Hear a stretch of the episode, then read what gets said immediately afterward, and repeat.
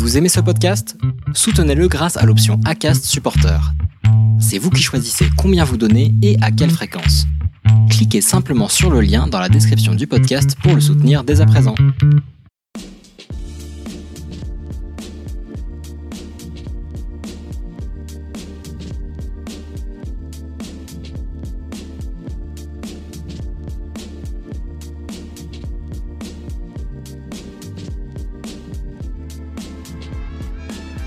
Bienvenue dans les entretiens Restez dans le flow. Le podcast d'une MeToo où l'on se raconte et partage avec des invités, des professionnels, des parcours de vie, des résiliences.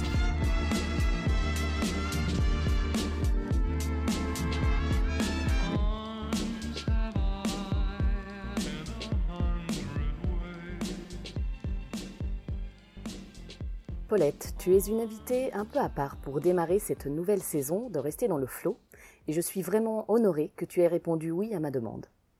Tu as 73 ans, tu vis dans la campagne environnante de Saint-Étienne depuis plus de 40 ans, dans cette maison et ce jardin où l'on se retrouve aujourd'hui.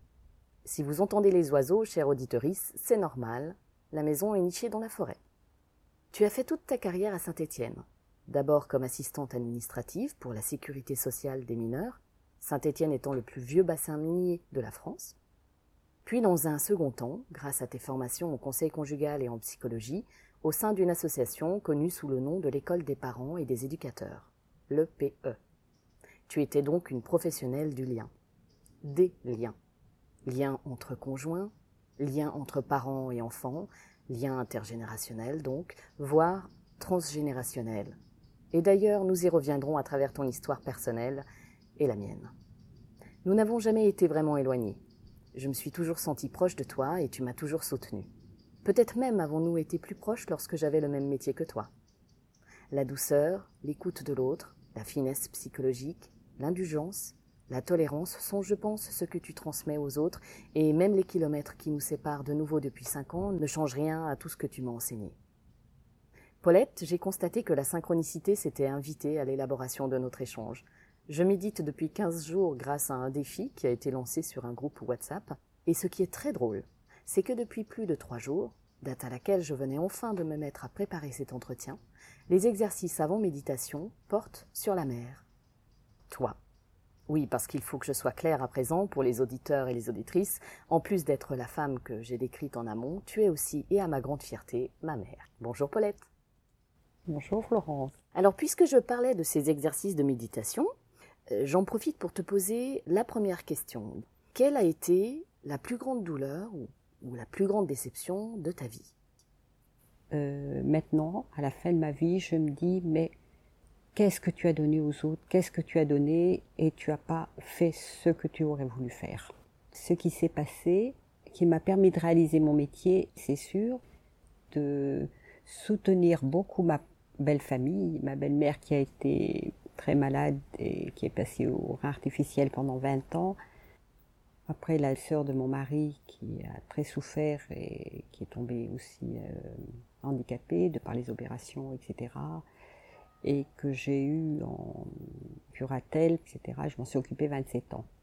Donc, euh, c'est vrai que j'ai volontiers donné parce que je pense que quand ma mère est revenue de l'hôpital psychiatrique, je m'en suis occupée donc toi, ton regret, c'est finalement de t'être occupé des autres, oui. mais jamais de toi Jamais de moi, oui. Et euh, tu parlais du retour de ta maman. Quand ma mère est revenue Oui, d'hôpital psychiatrique, pendant 9 ans et demi. Et tu avais quel âge? Et J'avais 6 mois quand elle est partie. Elle est revenue, j'avais 10 ans. Donc tu n'as pas connu ta maman De, bébé quasiment mm. et 10 ans quand elle est revenue. Mm. Lorsque je suis née, Jusqu'à deux ans et demi, nous avons été à la campagne. Ma famille a été obligée de déménager. C'est là où nous sommes allés chez ma tante à Firmini. À cause de ma mère qui était malade, cette tante nous a pris euh, pendant euh, trois ans et demi. Et euh, nous avons été très heureuses, mais malheureusement, son mari est décédé et elle avait déjà deux grands enfants, deux grands garçons, donc elle n'a pas pu s'occuper de nous. Donc, euh, nous sommes arrivés à la campagne, chez mon père, à la ferme. Et là, ça a été la chape de plomb qui est tombée, mon père qui parlait pas, à qui je voulais toujours parler, qui parlait pas. Et puis donc la pension chez les sœurs, j'avais 5 ans et demi. En plus, l'école maternelle s'appelait l'asile. Donc pas simple, même pour une petite fille comme moi, qui devait comprendre déjà des choses. Cette vie euh, à la campagne m'a pesé parce que moi j'étais comme mon père. Euh, quand j'étais enfant, pendant les vacances, je ne voulais jamais rester à la campagne. Donc il fallait que je sois en ville déjà pour euh, être ailleurs. J'enviais mes amis qui partaient en camp, qui partaient en colonie, les scouts qui faisaient des camps près de chez nous là aussi. Combien j'aurais aimé être avec eux, faire autre chose différemment, innover. Et ce qui m'a sauvée, moi justement, toute petite, du jour où j'ai su lire, j'ai toujours lu. Et ça, vraiment, ça a été superbe. Mais ça m'a été reproché, parce que quand je lisais, j'oubliais tout et j'entendais pas ce qu'on voulait me dire, c'est vrai. On peut dire que tu as subi le fait de porter les autres. Qu'est-ce qui fait que tu n'as pas laissé la place aux autres? C'était naturel. On a tellement été élevés à faire des efforts et à donner, jamais pensé à soi chez les sœurs. On était dans le devoir autrefois. Le devoir euh, d'évoluer aux femmes. Oui, c'était, oui, c'était commun, quoi. C'était, il devait le faire, on devait le faire, c'est tout. C'est notre travail qui a changé les choses. Le travail extérieur qui a changé, qui a fait évoluer. Autrement, les femmes au foyer, elles devaient tout faire. Et toi, tu as été femme au foyer? non, non, non, non, non, mais j'ai tout mené de front avec l'énergie que j'avais. Et donc, dans ton histoire, tu as une maman qui a été absente mmh, mmh, mmh. pour des, problèmes ou des troubles psychiatriques. Mais on ne sait pas, c'était peut-être simplement qu'une dépression. On ne sait pas. Je suis allée à l'hôpital psychiatrique, moi. Ils m'ont dit, mais madame, on ne peut rien vous dire, il n'y avait pas de médicaments, il n'y avait rien. Donc elle était internée, mais on ne sait pas plus. Combien de fois on a enfermé des, femmes Elles n'auraient jamais dû être enfermées. Elles auraient des suivis en dépression, ça aurait été très bien. Oui, parce que du coup, tu étais euh, sa huitième enfant. Oui, surtout euh, les trois derniers en un an, là. Hein. Il y avait quatre petits. Toujours des retours de couche. Les trois premiers, pareil. Donc tu as grandi en t'occupant de ta mère. Pendant les vacances, oui. Je, me souviens que je la coiffais, qu'il a fallu tout lui réapprendre. C'était un zombie. Et une fois adulte, hmm. une fois mariée d'ailleurs, hmm. Tu as dû t'occuper aussi en partie de ta belle-mère et de l'une de tes belles-sœurs. Et c'est en m'occupant de cette belle-sœur, un jour où nous étions chez toi à Paris, on était dans un grand point où il y avait beaucoup de voitures, et là, le flash est arrivé. Pourquoi tu fais ça? Tu le fais parce que tu t'es occupé de ta mère. Tu reproduis quelque chose dans le soin.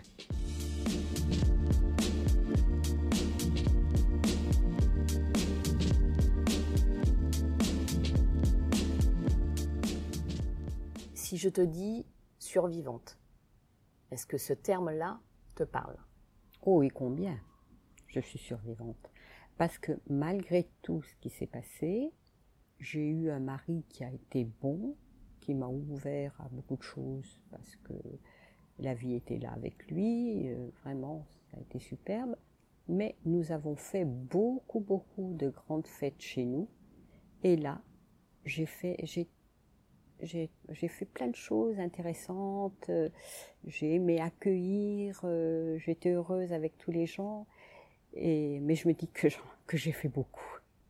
J'avais en moi une énergie très importante qui m'a porté énormément. Mais aussi, c'est grâce à tous les gens que j'ai rencontrés qui m'ont reconnu, qui m'ont aidé, qui m'ont porté par toutes leurs paroles, par toute leur manière d'être, et cette identification que j'ai pu faire à ces personnes professionnelles ou amicales. Là, ça a été la survie pour moi. Mais la survie par rapport à quoi? Par rapport à quel événement? Eh bien, cette vie qui était un peu terne chez moi, ça, c'est des choses qui ont été très dures à vivre. Le troisième frère a été incestueux et il a entraîné l'aîné qui était trop gentil et un peu faible, et que mon père demandait, donc il s'est laissé entraîner par le troisième, Et tous les deux, donc euh, ça a été très très douloureux, très très douloureux.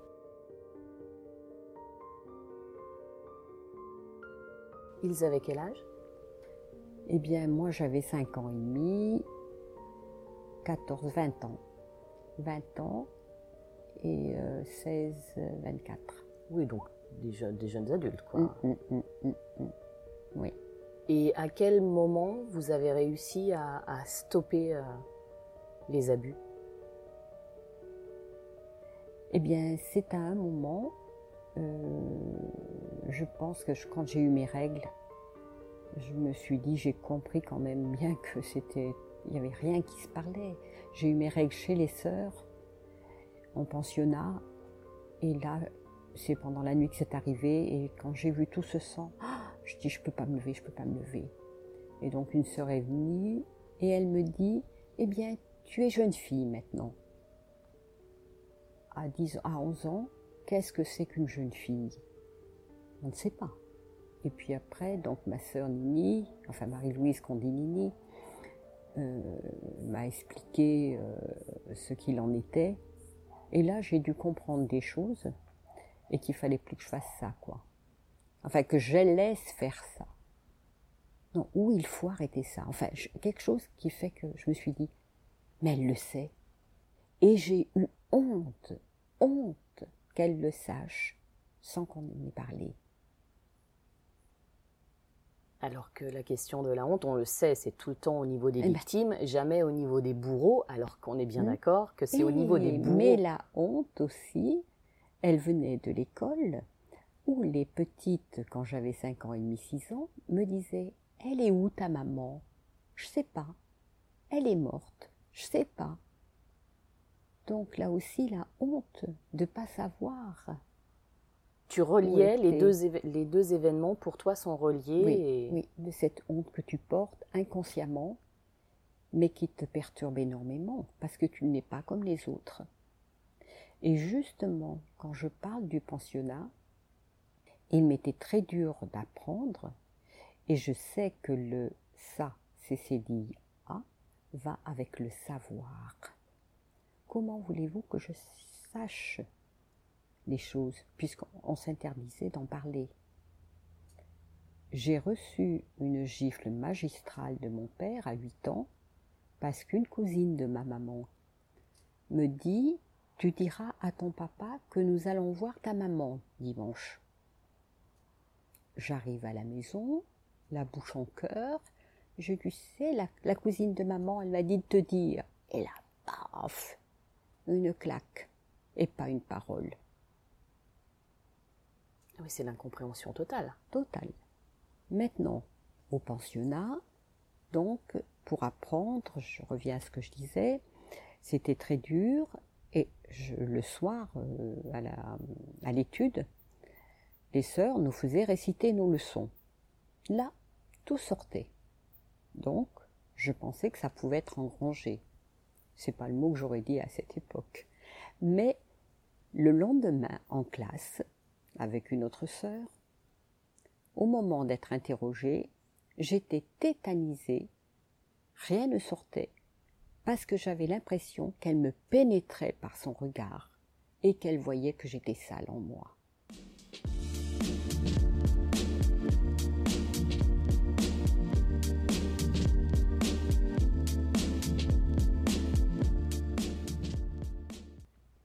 Tes frères, donc à mm. quel moment est-ce que tu as fini par euh, accepter ça? Une fois adulte, euh, à quelle période de ta vie?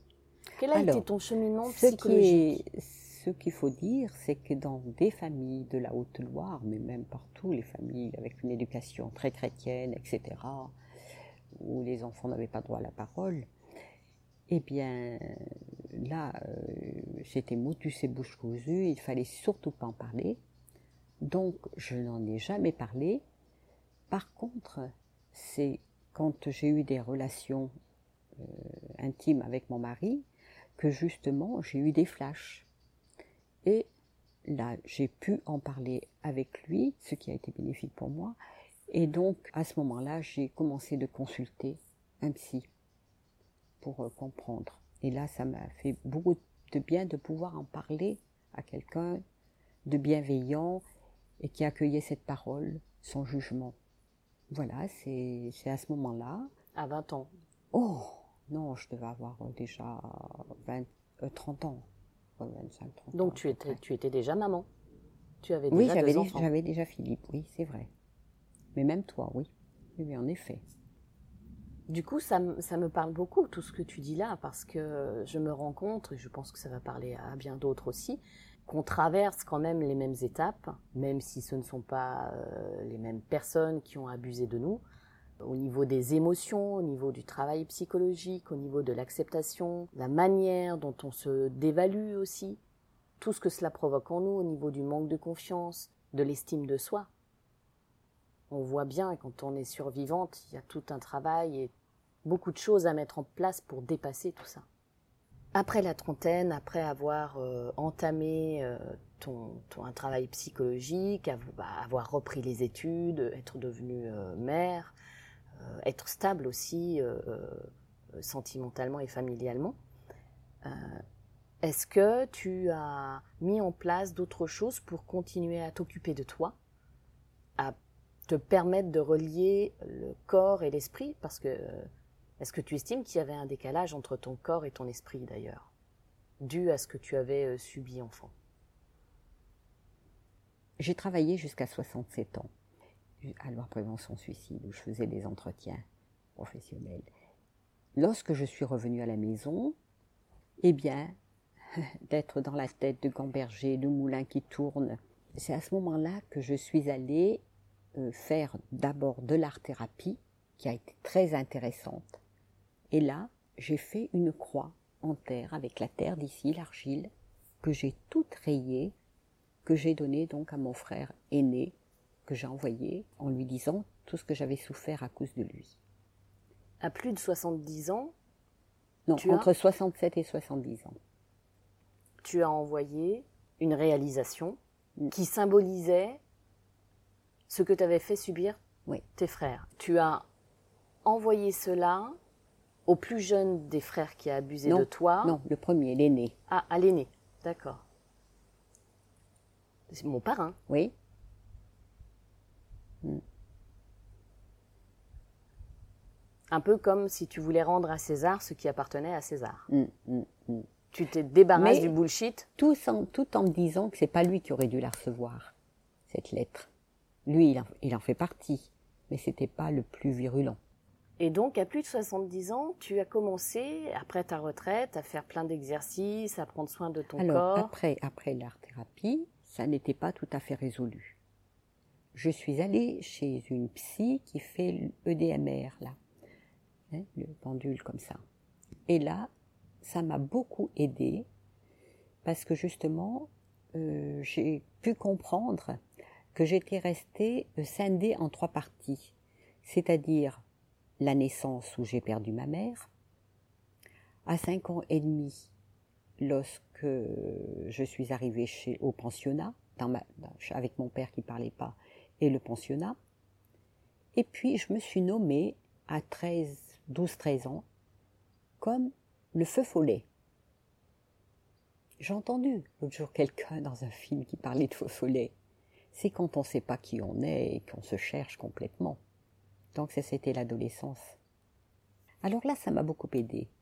Mais c'était pas tout à fait résolu. Là, après, je suis allée chez une personne qui fait l'hypnose. Elle m'a demandé, comme à tous, de quoi je, je voudrais parler. Et puis bon, je commençais de, de m'apaiser, de partir un peu. Et c'est le mot intelligence. J'ai toujours douté de cette intelligence. Et là, avec les, séances, il y avait plein de portes qui s'ouvraient. J'ai pu dire avec elle que mon intelligence était dans une boîte complètement fermée. Et que là, il fallait qu'elle s'ouvre. Et là aussi, c'est drôle parce que euh, maintenant, donc ça c'était tout, tout avant 70 ans. Et maintenant, je me dis qu'à 70 ans, enfin, je suis heureuse parce que je n'ai plus peur de mon corps, de mon corps qui pourrait séduire. quand j'étais au lycée, j'étais appelée par les garçons euh, l'allumeuse. Alors que moi, je m'aimais pas, mais je m'aimais pas. J'avais euh, ce qu'on appelle la culotte de cheval. Je faisais 40 en haut et 46 en bas. Donc c'était pas simple pour moi, avec mes frères qui me disaient, un derrière, on peut s'asseoir dessus. Et donc c'est maintenant, maintenant, maintenant, que j'ai plus peur de moi, justement.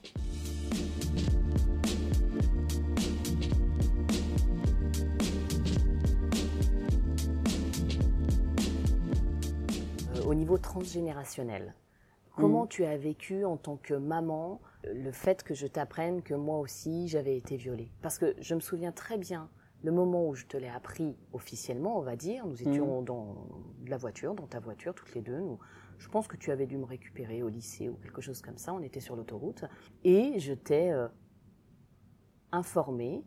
En tout cas, moi, c'est le souvenir que j'en ai. Ce serait intéressant de voir toi ce qu'il en est.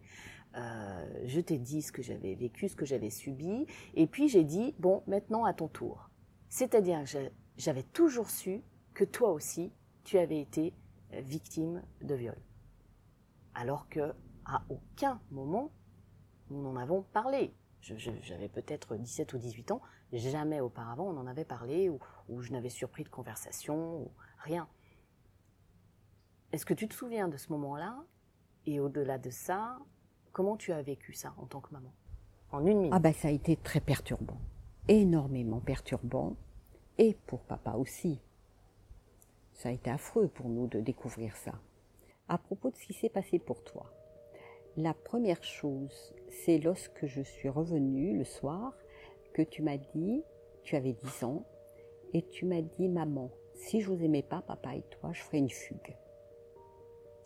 Donc c'était rassurant pour nous, mais ça a interrogé énormément le pourquoi. Et là, j'ai même suspecté papa et puis je me dis non mais c'est pas possible. Mais j'ai jamais suspecté Pépé. Ça m'est jamais venu à l'idée. Bon, le temps a passé. Euh, quand tu as eu 13 ans, un jour aussi où je reviens, tu me dis, presque au même endroit dans la salle près du téléphone, que tu avais téléphoné à notre ami qui était psychologue d'abord à Saint-Étienne puis à Lyon. Et là, donc tu, tu me dis ça, j'en parle à papa et il me dit, mais qu'est-ce que c'est que cette affaire, etc. Je lui dis, écoute, c'est ton ami, vous peignez ensemble toutes les semaines, donc là, téléphone-lui. Il téléphone à Gérard, Gérard lui explique que tu souffrais, qu'il t'avait envoyé au CMPP à Saint-Étienne. À l'époque, tu faisais des malaises vagales, tu n'as rien pu dire à ce moment-là. Au CMPP, on te disait que tu étais très proche de moi.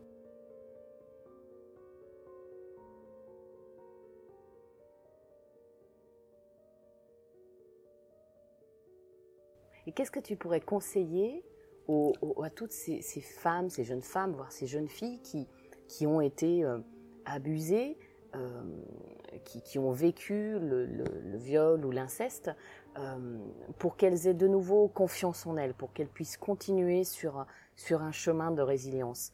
C'est qu'elles elles aient la parole pour se libérer enfin, qu'elles puissent dire, qu'elles se disent qu'elles ne sont pas responsables, mais euh, comment dirais-je, qu'elle se sauve aussi par euh, l'art, euh, n'importe lequel, ça peut être la musique, ça peut être la danse, ça peut être n'importe, mais qu'elle fasse quelque chose pour elle et qu'elle trouve du plaisir à ça. Et de ne pas accuser, parce qu'on a tendance à accuser le monde entier, comme je l'ai eu fait, d'avoir souffert énormément, pourquoi on paye comme ça, mais surtout de, de, trouver ailleurs, dans le regard de ceux qui sont porteurs, qui sont qui apportent des choses vraiment euh, sympas, euh, de s'appuyer sur, sur ces gens-là, la résilience justement, et puis de faire des choses pour soi. Parce que c'est ça qui aide vraiment à être soi au plus profond soi. De trouver là maintenant, je me dis toujours que j'ai trouvé la Paulette qui était au plus profond de moi. Vraiment il y a une, euh, un réaccordement en moi très très profond. Tu es enfin devenue amie avec toi-même. Exactement. Oui. Celle qui ne s'aimait pas et enfin réconcilier avec elle-même. Mm. C'est beau ça comme mot de la fin. Mm,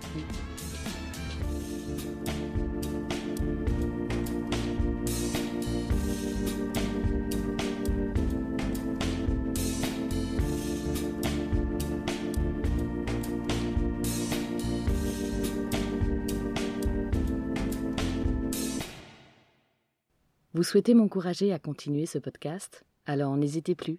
Allez sur iTunes, mettez 5 étoiles et laissez un commentaire d'encouragement. Merci.